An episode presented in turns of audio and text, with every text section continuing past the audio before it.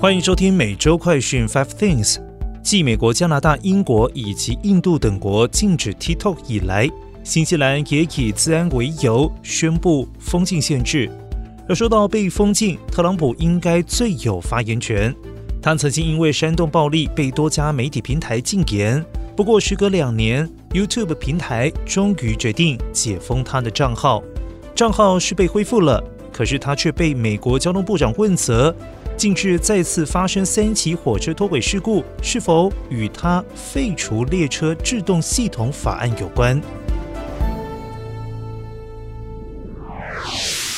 带您关心详细的新闻内容。美国二零二一年每十万名产妇有将近三十三人死亡，创下一九六五年来新高。根据美国媒体报道，美国疾病控制与预防中心 （CDC） 最新发布的数据显示，二零二一年美国孕产妇的死亡率再次的上升，全美每十万婴儿出生就有约三点二九名孕产妇死亡，与二零二零年的二十三点八人和二零一九年的二十点一人相比，飙升了百分之四十，同时也创下了一九六年以来新高。其中，非裔孕产妇受到影响最大，死亡率约为白人还有西班牙裔女性的二点五倍。分析称，这反映出族裔间取得医疗资源的差异。而根据联邦基金会的数据显示，截至二零二零年，美国的孕产妇死亡率仍然高于其他十二个发达国家。而值得注意的是，在宣布禁止。或限制堕胎的一些州当中，孕产妇的死亡率恐怕更高。再来带您关注到的是，美国两天之内接连发生三起火车脱轨事故。美国在发生火车脱轨事故，一列运柴油的货运列车十六号在华盛顿州阿纳科特斯附近脱轨，导致大约一万九千升柴油泄漏。华盛顿州生态部在一份声明当中表示。柴油大部分泄漏到陆地上，波及附近一个印第安人保护区，不过并未流入海洋，或者是对野生动物造成影响。而在这一起事故发生前短短几个小时，有另外一列属于同一公司的火车，十五号在亚利桑那州西部脱轨，但公司表示火车没有运载危险物品，只是玉米糖浆。同一天，一列联合太平洋铁路公司的列车在经过俄勒冈州格兰德市期间脱轨，导致当地交通受阻。而根据美国联邦铁路管理局的数据显示，全美仅在去年就发生了一千多起列车脱轨事故，平均每天三起。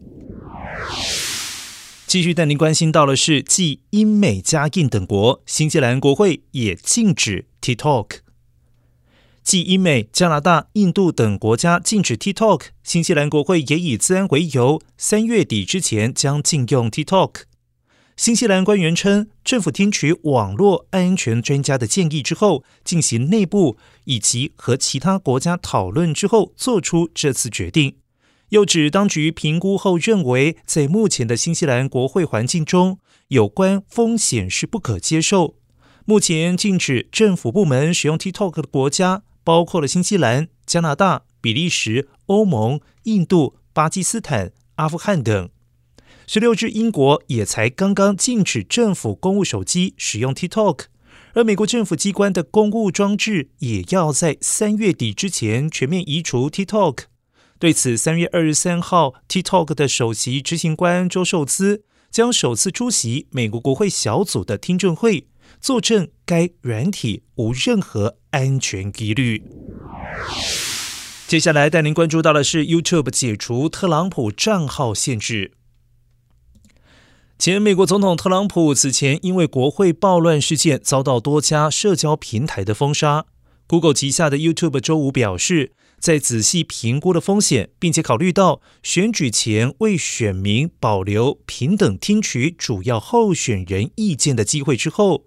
决定从周五开始解除对特朗普账号实施的使用限制，特朗普将可以重新在他的 YouTube 账号发布视频。至此，特朗普在三个主要的社交平台的账户全部都已经恢复。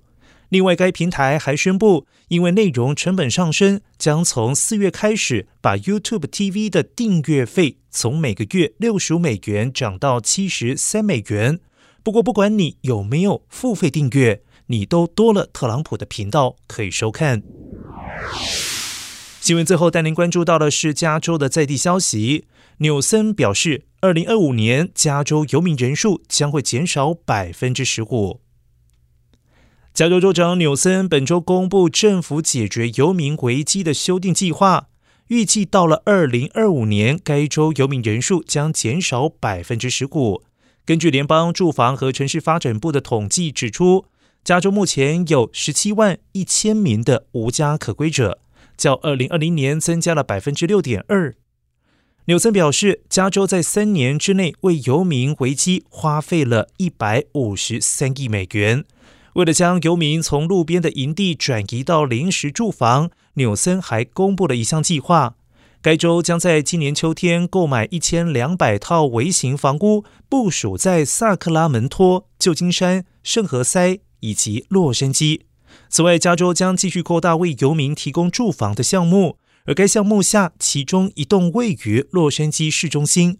耗资一千四百万美元的临时住房大楼已经在本周四开放使用。以上是今天的每周快讯 Five Things，更多完整的新闻内容，请关注凤凰美洲台微信、Instagram、脸书、小红书、TikTok、YouTube、Twitter 等各社群平台。